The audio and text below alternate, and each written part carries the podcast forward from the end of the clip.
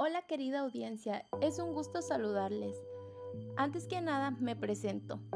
Mi nombre es Paula Aracelitus Córdoba, soy estudiante de la carrera de Administración de Empresas Turísticas en la UNIT de la ciudad de Chetumal. Hablaré un poco sobre las características y los conceptos de los, de los diferentes estilos de aprendizaje. Bien, el estilo de aprendizaje es la forma en la que cada persona aprende. Existen tres estilos, el kinestésico, el visual y el auditivo. El kinestésico es el aprendizaje que se adquiere con el movimiento, es decir, clases en donde se hacen prácticas, juegos o bien como su nombre lo dice, hay una interacción entre un objeto y una persona o entre personas. El estilo visual es aquel en donde las personas aprenden con ayuda de imágenes, videos.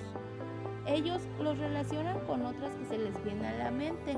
Es decir, estas personas aprenden viendo cuando un maestro o alguna persona les explica algo, pero siempre y cuando les muestren ejemplos que ellos puedan relacionar con otros.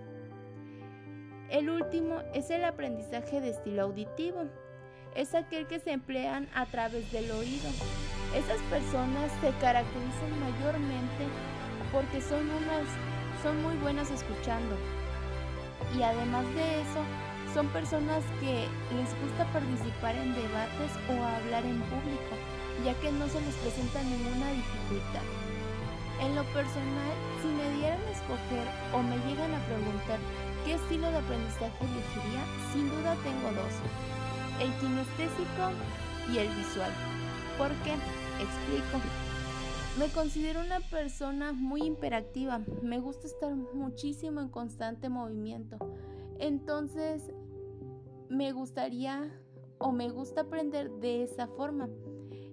Yo la carrera que estudié en preparatoria la relaciono mucho con ese tipo de aprendizaje porque yo llevaba demasiadas prácticas más que teoría, veíamos prácticas porque decían que era la mejor forma de aprender.